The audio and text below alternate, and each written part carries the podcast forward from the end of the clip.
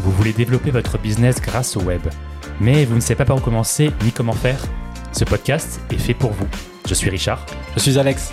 Ensemble, on va parler bonnes pratiques en matière de marketing sur Internet. L'objectif?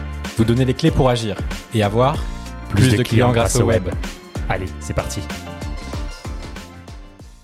Aujourd'hui, on va parler de, de site web, de comment créer un site web. Alors, en 2022, c'est très facile de créer un site web. Il suffit euh, de regarder des vidéos sur YouTube, de, de, se former. Il y a plein de technologies euh, qui existent aujourd'hui pour faire des sites web faciles. Toi, Alex, quand tu as commencé euh, dans les années 90, je crois, il, y a, il, y a, un petit moment déjà. Ça ne nous rajeunit pas. Ouais, tu avais, tu avais des, des beaucoup, beaucoup moins d'outils, donc tu as appris à, à coder toi-même. C'est ça. Pour créer tes sites. Ouais. Aujourd'hui, il y a des outils qui nous permettent de ne pas coder pour créer des sites web. Et en fait, euh, on aimerait vous parler un peu de toutes ces solutions qui peuvent exister, on va dire les principales solutions qui peuvent exister, pour vous permettre justement de faire le bon choix, de savoir si euh, vous allez créer vous-même votre site, si euh, vous préférez, passer par un prestataire, quel prestataire, de quelle manière le choisir, quelle technologie choisir. Si vous faites des devis, comprendre aussi un peu les devis, comprendre en fait les technologies qui vont être utilisées, les tenants aboutissants, les avantages, les inconvénients. Donc on aimerait en fait, euh, avec ce podcast, vous aider à faire le bon choix pour vous lancer bah, en toute sérénité. Toute sérénité pardon. Alex, euh, est-ce que tu peux nous parler un petit peu de toi, comment c'était le, web à l'époque quand tu as appris créer, à créer des sites web? Voilà, ça remonte. Donc effectivement, c'est une époque où il n'y avait pas grand-chose sur le web et euh, on était bien content d'avoir euh, un fond blanc avec euh, un peu de texte et des images dessus. Oui. un autre monde en fait. on n'avait pas beaucoup de police, par exemple, de caractères qui étaient disponibles.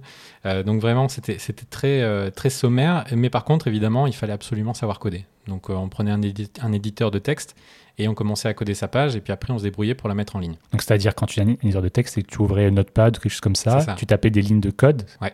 un langage en fait spécifique. Tout à fait. Et, et en tapant ces lignes de code là, il se passait quelque chose sur une page web finalement. Oui, bah, en fait, on, tu, tu, crées, et d'ailleurs c'est toujours le cas aujourd'hui, oui. hein, avec du code, hein. clairement, on, on, utilise des éditeurs de texte hein, quand, on, quand, on, crée du code. Euh, mais voilà, à l'époque, c'était vraiment indispensable. On ne pouvait pas faire autrement.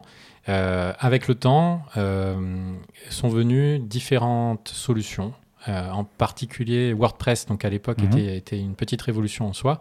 Donc, quand c'est arrivé dans les années 2000, euh, c'est donc une solution open source qui était disponible pour tout le monde et qui permettait vraiment de pouvoir finalement euh, se simplifier la création d'un site avec donc une logique finalement un peu différente, c'est-à-dire qu'on va pas aller coder, on va avoir une base de site qui est déjà toute prête et derrière par-dessus, on va pouvoir ajouter des modules, des plugins, euh, customiser un petit peu l'interface pour pouvoir faire ce qu'on veut. Donc c'était une logique complètement différente. La révolution de WordPress de base c'était euh, du blogging, du blogging à la base. C'est ça, ouais. C'était pas fait, c'était pas fait pour créer des sites web. Ouais. Ça, ça l'est devenu avec le temps parce que la, parce que l'outil était facile d'utilisation, que les personnes s'en servaient de plus en plus pour créer, on va dire, un site web. Mm. Et à la base, c'était plutôt un blog. Et, et, la révolution en fait de WordPress, c'était quoi? C'était qu'au lieu de pouvoir écrire des lignes de code et de savoir forcément de devoir savoir comprendre bah, le langage HTML, CMS, CSS, pardon, tout ça, c'était en fait ce qu'on appelle du drag and drop finalement. C'est-à-dire qu'on prend Ouais. des blocs et on les ajoute directement sur la page. Et en fait, ce qu'on ce qu'on voit, ça va être pendant qu'on pendant qu'on qu crée le site, ça va être ce qu'on va voir aussi sur la page finale. Ouais, Donc il y avait une certaine facilité par rapport à, à du code pur comme tu pouvais le faire à l'époque et comme on le fait encore actuellement et comme tu le fais encore actuellement. C'est ça. Euh, les Anglais disent What you see is what you get. Exactement. WYSIWYG. Euh, voilà. Et c'est effectivement ça. Alors après, je dis c'est la révolution WordPress. C'est pas vraiment la révolution WordPress parce qu'à l'époque, il y avait plein d'autres outils en fait qui existaient. D'ailleurs, il y en a aujourd'hui d'autres Mhm. mmh. qui existent. Euh, WordPress était l'un de ces outils. C'est juste qu'avec le temps, en fait, c'est devenu finalement le gagnant de, de, de, cette, de cette époque-là. Oui, c'est le, le, leader du marché. Je crois qu'il y a 40%, je crois, de sites, dans, dans mais même peut-être même plus que ça. Ouais, c'est ce qu'on dit, à peu près 30-40% ouais. du web aujourd'hui qui tourne sur WordPress, quelque chose comme ça. Et euh, effectivement, euh, donc WordPress était plutôt un outil de blogging au départ, et euh, avec le temps est devenu plutôt finalement quelque chose pour créer des sites vitrines et voire même d'autres choses. Il y a même des gens qui créent des web apps avec, avec WordPress. Mmh. Du e-commerce aussi, ça peut, ça peut exister. Tout à fait. Donc là, l'idée, c'était de, de, voir les trois, on va dire, les trois types de, de sites. Voilà. Et je, juste donc pour, ouais. pour euh, continuer là-dessus, donc après WordPress, donc cette, euh, cette idée de, de, pouvoir créer son site avec un outil euh, propre, il y a eu ensuite l'apparition des plateformes SaaS. Et alors ça, c'est encore une étape supplémentaire. Donc Mhm. vous avez certainement entendu parler de ces plateformes. Euh, on va parler par exemple de Wix, euh, qui est très connu. Mhm. Euh, on a Squarespace aussi, euh, dans, dans le, dans le même type de... euh, dans le même ordre d'idées, en fait. Et là, on est un, un cran plus avancé, c'est-à-dire que ce ne sont pas des solutions qu'on a besoin d'installer soi-même, ce qui était le cas de WordPress, il fallait qu'on l'installe, qu'on l'héberge. Euh, euh, des, des plateformes type Wix euh, ou, ou Squarespace, en fait, vous permettent de créer directement votre site avec leur outil qui est en ligne. Donc c'est une plateforme qui existe, vous allez dessus, vous vous connectez, vous vous inscrivez, et derrière, vous pouvez créer facilement votre page web moyennant un abonnement euh, qui va être euh, en fait euh, récurrent. Donc ça va être des frais en fait que vous allez avoir tous les mois. Oui, donc en fait, ces, solutions telles que Wix, d'expérience, j'ai pu voir à l'époque ou avant que je crée des sites web dans mes expériences salariées, ou alors quand j'ai aidé certaines personnes qui, avaient des sites web à l'époque sur Wix. Euh, je peux dire qu'effectivement, c'est très facile de à prendre en main pour, euh, pour n'importe qui qui n'a jamais fait de- d'études en marketing ou qui n'a jamais fait de qui jamais fait de site web de leur vie. Euh, pas besoin de se connaître en hébergement. Le, le- le principe, c'est que du coup, ben, il est, le, le site est hébergé automatiquement. L'inconvénient, effectivement, effectivement, derrière, c'est que ben, on n'est pas propriétaire du site. Donc ça, c'est Mm. aussi un inconvénient. On y Ouais. reviendra un petit peu.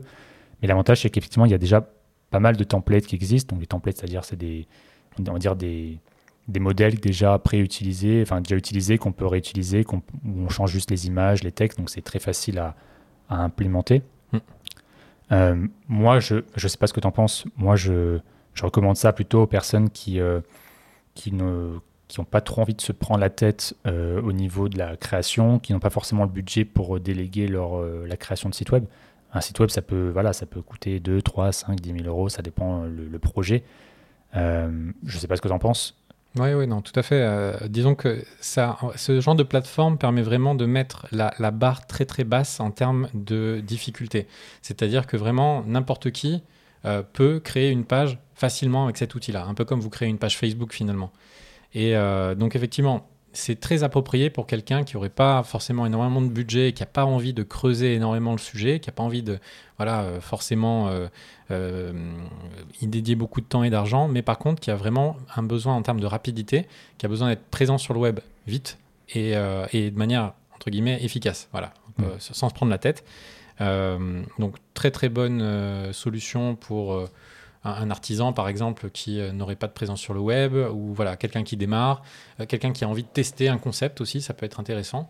Euh, voilà, c'est aussi un outil qu'on peut utiliser par exemple pour créer des landing pages. Je sais qu'aujourd'hui, un outil comme We- Webflow aujourd'hui euh, fonctionne super bien justement pour créer ces landing pages rapidement. Donc, juste pour préciser, une landing page, en fait, ça va être une page dédiée exprès pour une campagne marketing ou, ou ça peut être juste un, même un site d'une seule page Ouais. qui permet de présenter un produit ou un service rapidement. C'est ça. Alors, effectivement, moi, je l'ai déjà, j'ai déjà eu, donc utilisé. On va dire, je, je le conseille effectivement pour les entreprises. En fait, je préfère que les entreprises aient un site Wix que pas de site du tout. Hmm. Parce qu'aujourd'hui, avoir un site web, c'est quand même, c'est quand même très important. C'est une vitrine, c'est euh, une manière de montrer son savoir-faire, son expertise, de, de donner confiance, donner envie d'appeler. Par contre, moi, je, je, je vois très facilement maintenant avec l'expérience, je vois très, très facilement si un site a été fait sur Wix. Hmm. Parce qu'esthétiquement, je, je sens qu'il y a un petit truc qui va pas. Enfin, c'est pas que ça va pas, mais disons que ça fait pas hyper pro, hyper propre comme on peut, comme les sites qu'on peut voir habituellement quand on navigue sur, sur Google. Donc, euh, pour moi, c'est un peu aussi, c'est une, on va dire, c'est un inconvénient. Il y a aussi, bon, c'est vrai que Wix maintenant a, je crois, un millier de thèmes euh, possibles, donc c'est-à-dire qu'on a énormément de choix. Pour autant, les sites Wix ont tendance un peu à se ressembler dans la structure. Ouais, tout à fait, tout à fait. On retrouve un peu toujours un peu les, les mêmes éléments aux mêmes endroits. voilà. Euh, puis il y a aussi la petite watermark en bas euh, qu'on peut trouver euh, créée avec Wix. Et d'ailleurs, même, je crois que sur les, sur les liens, les URL, il des fois, il y a marqué euh, Wixtem, ce genre de choses, euh, Wixsite. Euh, si on ne prend pas la formule spécifique, et donc là, ça fait une bonne transition, c'est que effectivement, ça coûte pas cher, c'est très, enfin, ça c'est même gratuit, ça, Ouais. Ça coûte très peu de temps humain.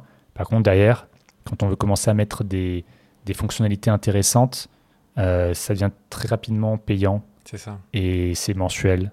En fait, en fait la, la- la difficulté que je vois avec ça, c'est que on- quelquefois on a besoin juste d'une petite fonctionnalité supplémentaire qui peut, en fait, si on devait euh, l'intégrer sur un WordPress ou si on devait la créer, qui ne nécessiterait pas finalement un budget énorme, mais par contre avec Wix, en fait, vous allez devoir passer, franchir une étape en termes de pricing, et derrière, en fait, ça va faire que vous allez avoir des frais récurrents pour quelque chose en fait qui n'était qu'un besoin ponctuel quelque part. Exactement. Sachant que bah, après, peut-être au fil des années, ce que vous avez investi dans, ces outils-là aurait pu être investi finalement pour un site web qui, qui était de meilleure qualité et qui n'aurait pas nécessité tous ces, tous ces outils-là. Donc il y, a ça, effectivement. J'en parlais déjà, il y a l'hébergement, le fait que ben, le, site soit effectivement hébergé directement sur le, sur le SaaS, donc c'est une, une, bonne chose, on va dire, parce que ça ne nécessite pas des compétences techniques. Par contre, derrière, ça veut dire aussi que vous n'êtes pas propriétaire de votre site web. C'est-à-dire que le jour où Wix décide de fermer ou, ou de, faire évoluer sa politique euh, et que votre site n'est plus disponible, eh ben, tant pis, vous avez tout perdu. pas évident.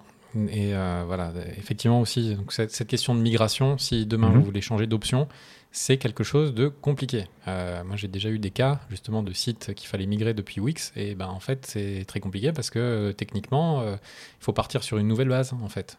oui, ça revient à faire une refonte complète du site finalement, de garder le, et, je ne suis même pas sûr qu'on puisse garder finalement le, nom de domaine, parce que le nom de domaine est, est rattaché certainement à Wix. Alors, si, ça c'est faisable. On peut tout à fait bouger le nom de domaine, euh, parce qu'en fait, sur Wix, on peut attacher un, nom de domaine qu'on va acheter ailleurs. D'accord. C'est tout à fait faisable. Euh, la, seule chose, en fait, c'est que effectivement, après, il faut faire tout simplement euh, une migration de domaine. Et ben là, c'est un, petit peu, un petit peu technique, effectivement.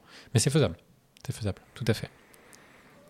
D'accord. Il y, a aussi la partie blog on en parlait, WordPress a été conçu pour être un, blog à la base et a gardé cette, euh, cette puissance, euh, cette facilité de, création d'articles.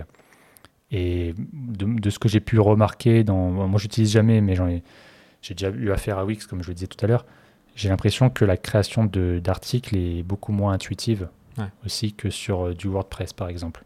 C'est parce que la philosophie est différente. Avec Wix, euh, on a plutôt un éditeur de site vitrine en fait à la base, hmm. alors que WordPress, comme tu le disais à juste titre, est plus un outil de blogging euh, qui a été détourné de son usage premier en fait avec le temps.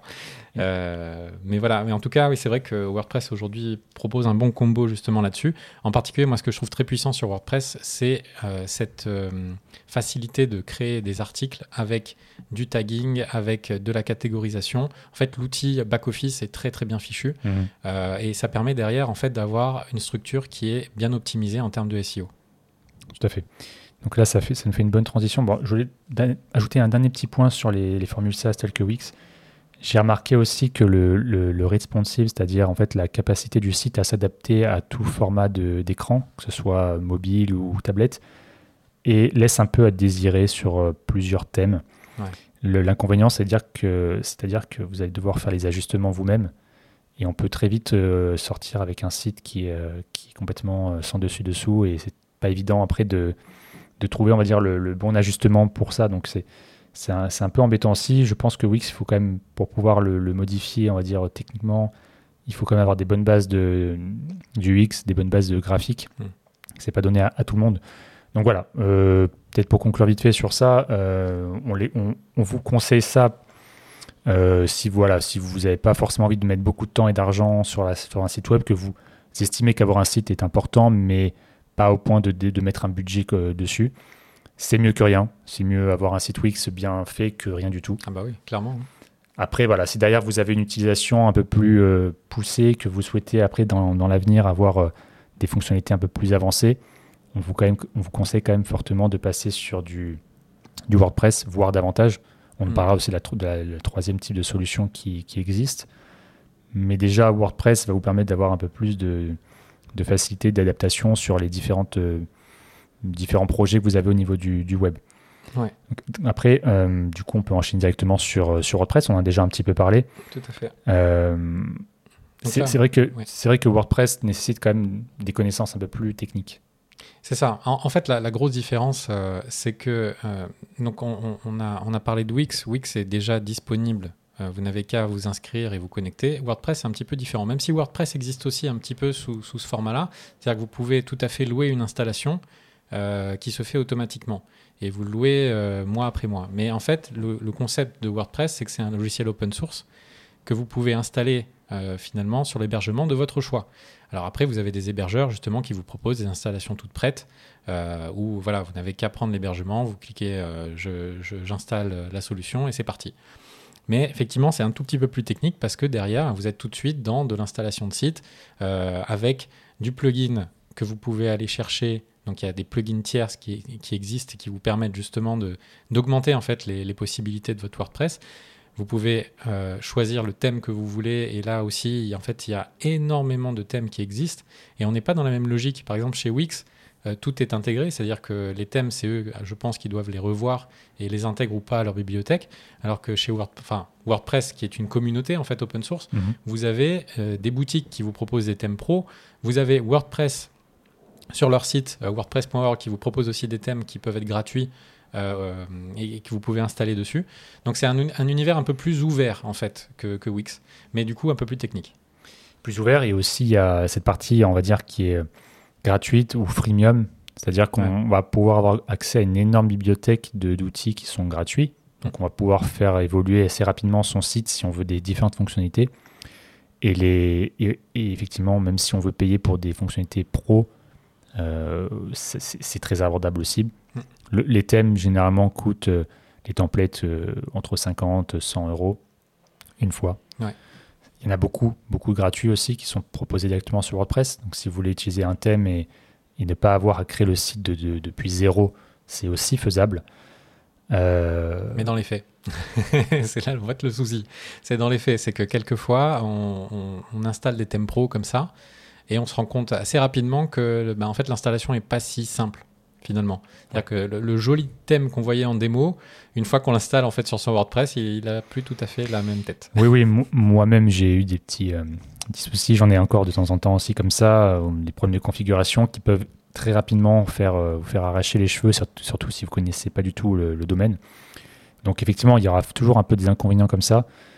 bien sûr qu'il faut, qu'il faut gérer, mais globalement, c'est quand même une solution qui est très ouverte et qui permet de faire, d'avoir un rendu très professionnel et d'être assez ouvert, d'être assez libre dans, la création de, ce qu'on veut faire et dans, les utilisations euh, diverses.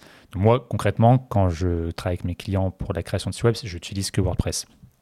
Après, j'utilise euh, ce qu'on appelle des theme builders, donc euh, les manières de, on va dire, de créer des sites web. J'utilise Elementor, j'ai déjà utilisé Divi aussi c'est des solutions qui permettent très facilement de, créer euh, des sites euh, en drag and drop, comme on disait tout à l'heure. C'est ça.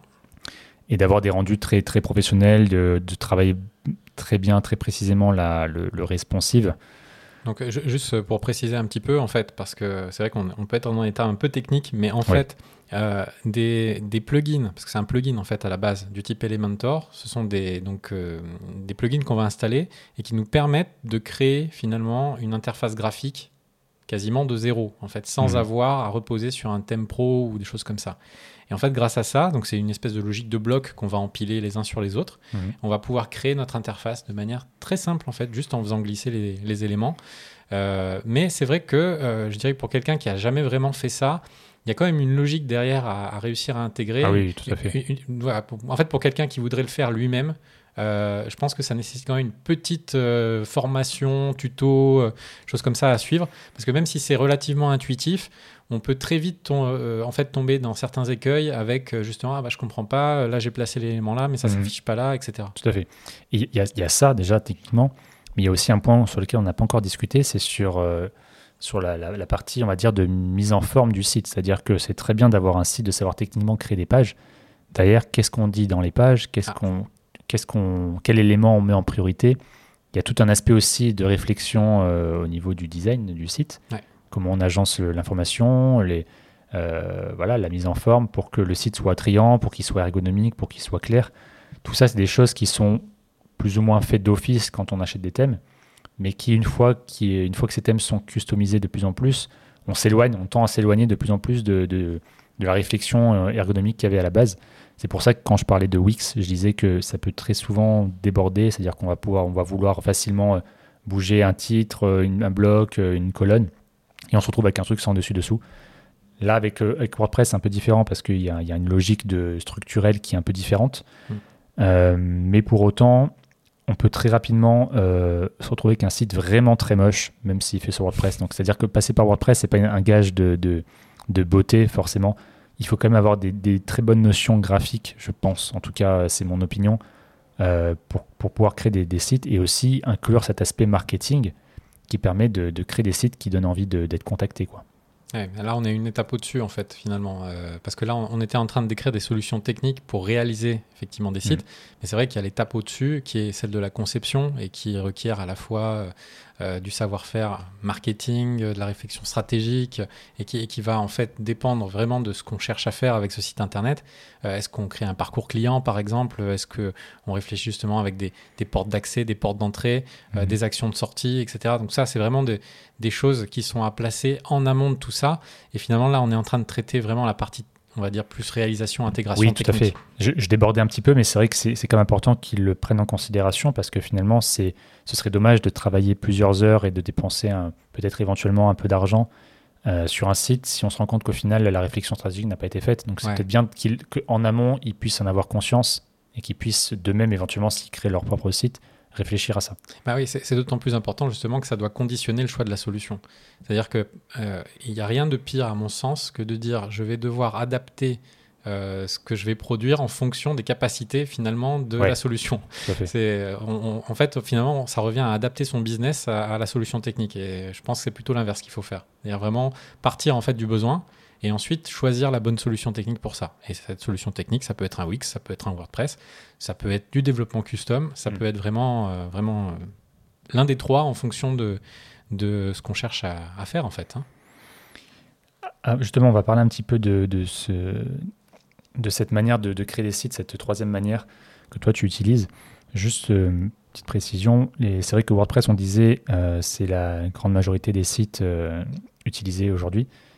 L'inconvénient de ça, c'est quand même que du coup, les sites WordPress sont un peu plus exposés en termes de, sécurité. Ah oui, oui. Une grosse thématique sur WordPress, c'est euh, si, si, vous avez déjà eu des sites WordPress, vous devez être certainement familier avec cette thématique-là. C'est qu'en fait, euh, c'est une solution qui a besoin tout le temps d'être mise à jour à la fois sur son programme cœur et aussi les plugins en, en eux-mêmes. Le thème aussi. Et le thème aussi, effectivement.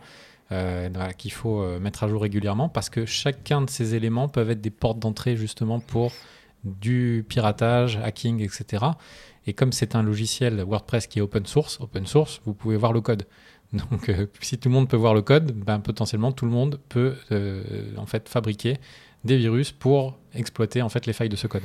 Voilà, donc c'est important aussi de pouvoir se prémunir de ça. Il y a des, justement des, des, fonctionnalités, des plugins qui, qui peuvent être utilisés pour justement euh, veiller à ces, à ces problèmes-là.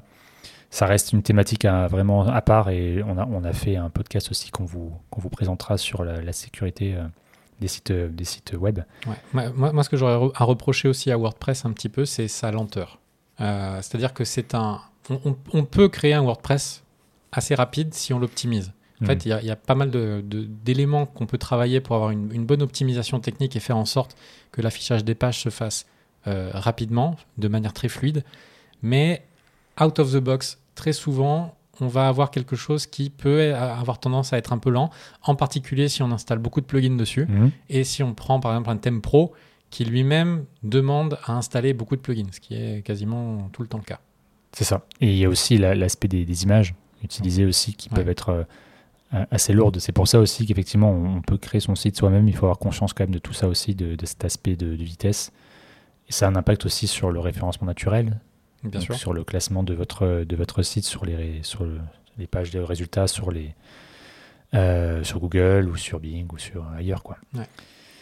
Euh, donc on parlait d'une troisième solution. C'est ça, c'était pour faire la transition en fait, parce qu'on vient, on vient de souligner deux aspects qui sont mhm. euh, effectivement potentiellement résolus par le fait de partir avec cette troisième voie qui est ben, celle du développement customisé. Alors on, on, va même quand je parle de développement customisé, en fait, ça va être euh, plus particulièrement cette façon moderne de créer des interfaces aujourd'hui, qui est d'utiliser ce qu'on appelle des frameworks, désolé pour le, pour le mot, mais des environnements de développement, en fait, dont vous avez peut-être déjà entendu parler, React, Vue, et vous avez aussi Angular. Euh, donc React, ça a été créé par Facebook, en fait. Euh, vous avez Angular qui a été créé par Google. Vous avez Vue, Vue.js qui est plutôt issu de la communauté, en fait.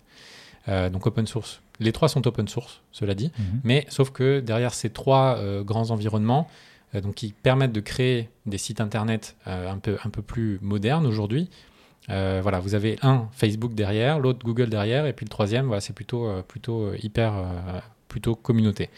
et en fait, donc, pour pouvoir créer des interfaces avec un de ces trois environnements-là, en fait, là, on ne peut pas faire autrement que passer par du code. Donc là, on est vraiment sur du développement web pur et dur, où on va créer en fait des pages en HTML et ajouter en fait une couche de JavaScript euh, sur ces pages-là avec justement ces environnements de développement.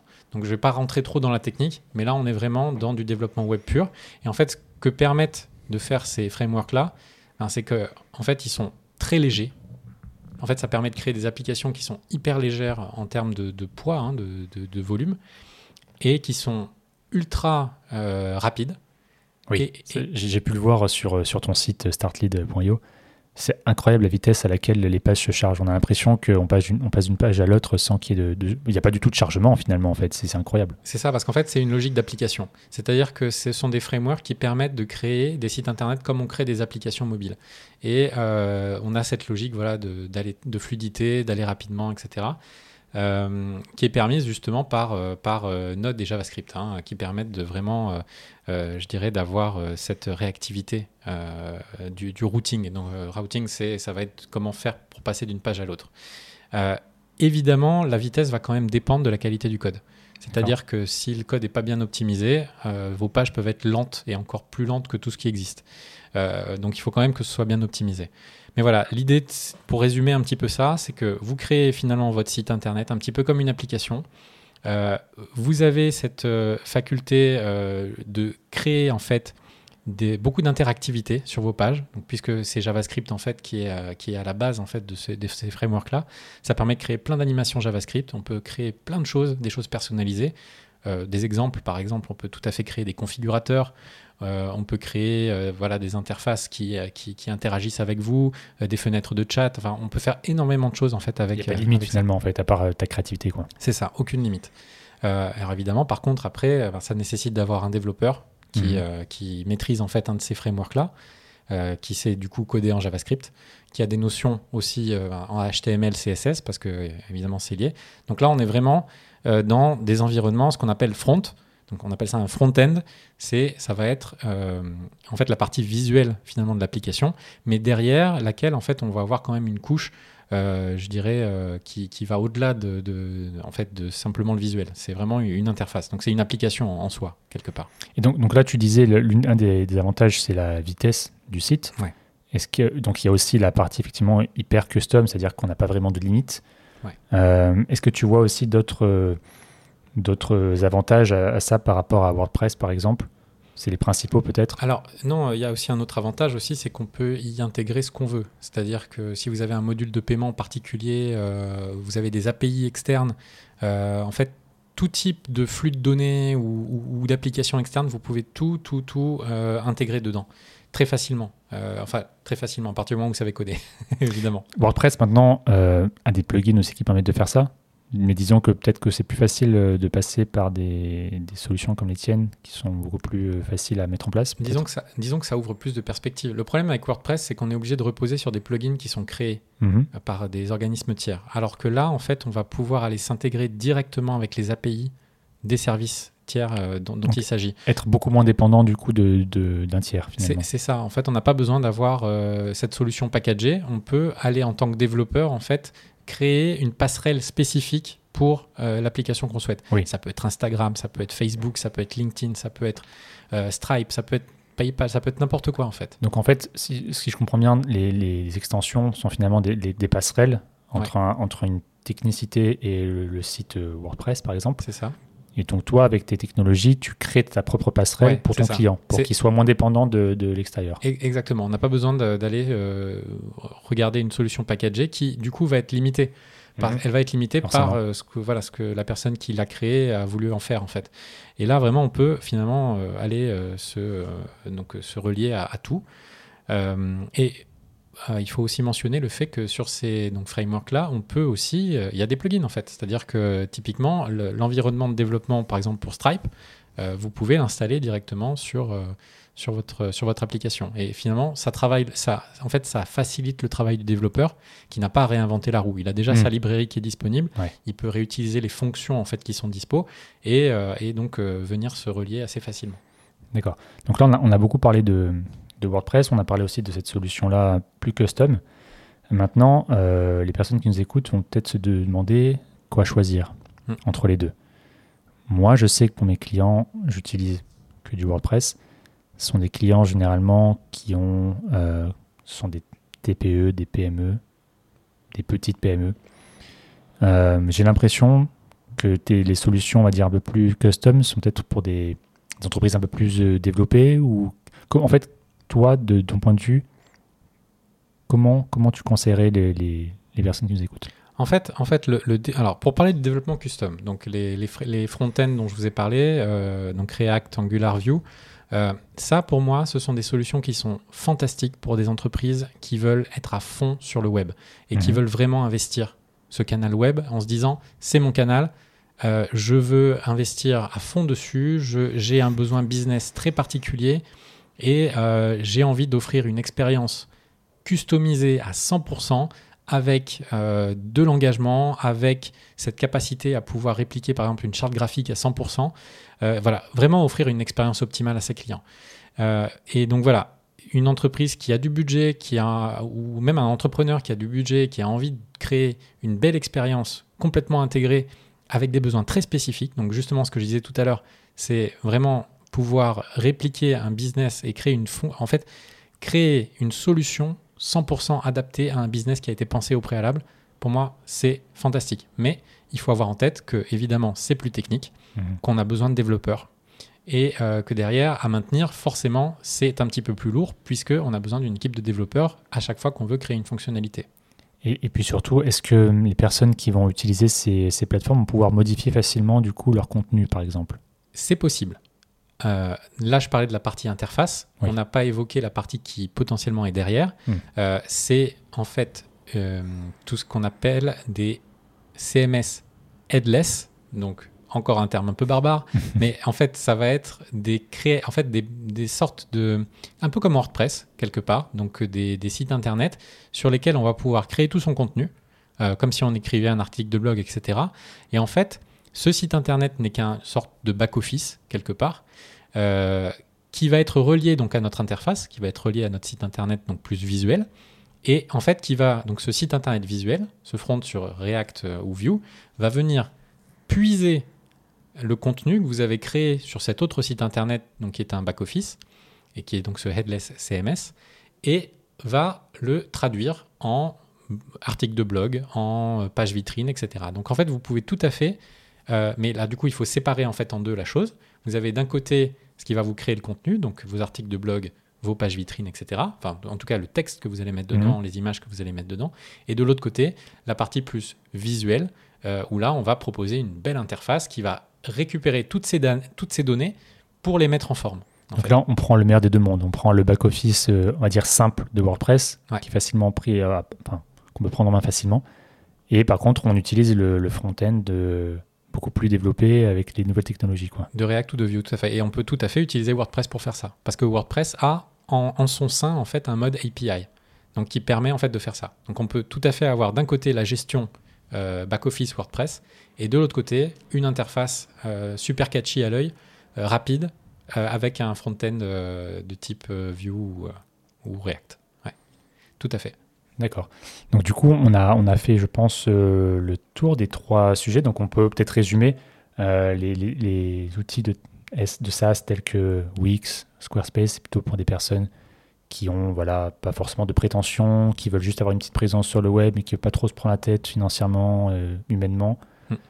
WordPress, on va être plutôt sur des TPE, PME, des Hmm. personnes qui ont qui veulent être présents, qui veulent, qui font des campagnes marketing, qui veulent utiliser leur site web pour faire l'acquisition de clients, qui Ouais. veulent développer leur visibilité. Il y, a- il y a même, il y a même des grandes entreprises hein, qui utilisent. WordPress. hein. Ah, je- je- je- il y a des très grandes entreprises qui utilisent, euh, qui utilisent euh, WordPress. Je ne les ai plus trop en tête, mais je sais qu'il y en a pas mal. euh, il me semble que ouais, la Maison Blanche ou quelque chose comme ça, ou même VMH avait des sites sur, sur WordPress. À vérifier quand même, mais c'est vrai qu'il y, a- il y a des grosses entreprises qui, qui utilisent WordPress. Par contre, voilà, quand on a des, des envies des, de développer des développer, on va dire, son business principalement sur, euh, sur le web, Ouais. plutôt partir sur des technologies euh, que tu as évoquées, euh, plus techniques du coup. Voilà, je pense que ça vaut le coup à partir du moment où on a vraiment l'envie de faire ce qu'on veut et de se donner du potentiel, Mm. clairement. parce que le problème de WordPress, on peut, on peut toujours faire du, développement custom sur WordPress. hein. Il y a des agences qui sont, qui sont spécialisées là-dedans, qui font, euh, voilà, qui créent des plugins, qui créent des thèmes particuliers, etc. Personnellement, je trouve que c'est un environnement un peu trop fermé, euh, justement, parce que dès que vous voulez créer une fonctionnalité, eh bien, ça demande euh, beaucoup, beaucoup de développement. Finalement, un peu plus que si on devait faire ça, euh, je dirais, relativement simplement en, en JavaScript plein. Et voilà, donc à chaque fois, créer un plugin est quelque chose d'un peu plus. Hmm. enfin, ça, ça demande plus de temps finalement. Oui. Alors après, toutes ces, ces fonctionnalités que tu, dont tu parles, euh, la plupart des entreprises n'ont pas forcément besoin. Là, c'est vraiment pour les entreprises qui ont des, de- des besoins très spécifiques, euh, qui veulent des développements particuliers. Oui, c'est ça. Bah, je, je parlais par exemple de configurateur. Hmm. Euh, si vous avez besoin de créer un configurateur, si vous êtes par, par exemple en e-commerce et que vous voulez montrer différentes options pour votre produit, alors là, typiquement, c'est quelque chose avec WordPress qui peut être quelquefois un peu difficile à mettre en place. Il y a des outils qui peuvent être mis par exemple avec WooCommerce qui permettent de faire ça, mais on n'a pas forcément le rendu qu'on veut. Hmm. Euh, donc derrière, on est obligé, et c'est ce que ce qu'on disait tout à l'heure, on est obligé de venir adapter une solution existante à un besoin et finalement, ça fait pas tout à fait le job qu'on veut. C'est un peu difficile. Donc là, par contre, on peut prendre le problème à l'envers et se dire ah bah j'ai un besoin spécifique, je vais pouvoir me créer le configurateur que je veux. Hmm. Et ça, c'est faisable effectivement assez facilement avec euh, des, des front-end de, de type React euh, et Vue. D'accord. Donc oui, enfin, j'en- j'entends du coup que c'est une technologie qui permet de vraiment de faire tout ce qu'on veut. C'est pas forcément le, but de toutes les entreprises, euh, mais il y a certaines entreprises qui sont très spécialisées, qui ont envie de faire quelque chose, qui ont quelque chose en tête de très précis. Et dans ce cas-là, on ne peut pas se passer de, de ces nouvelles technologies-là. quoi. Ouais, tout à fait. Très bien. Bah, écoutez, euh, je pense qu'on a, on a fait pas mal le tour. J'espère en tout cas que notre discussion vous a permis de, bah, de savoir un peu plus sur ces technologies-là, de vous permettre de réfléchir à quelle technologie utiliser pour votre, pour votre euh, business en particulier. Euh, si vous avez des questions, eh bien, on pourra y répondre aussi par, euh, par message euh, sur LinkedIn ou, ou ailleurs. Avec plaisir. Euh, écoutez, on vous, on vous laisse là pour, pour aujourd'hui. Euh, on vous retrouve avec plaisir pour un prochain podcast. Très bonne journée à vous. Au revoir. À très bientôt.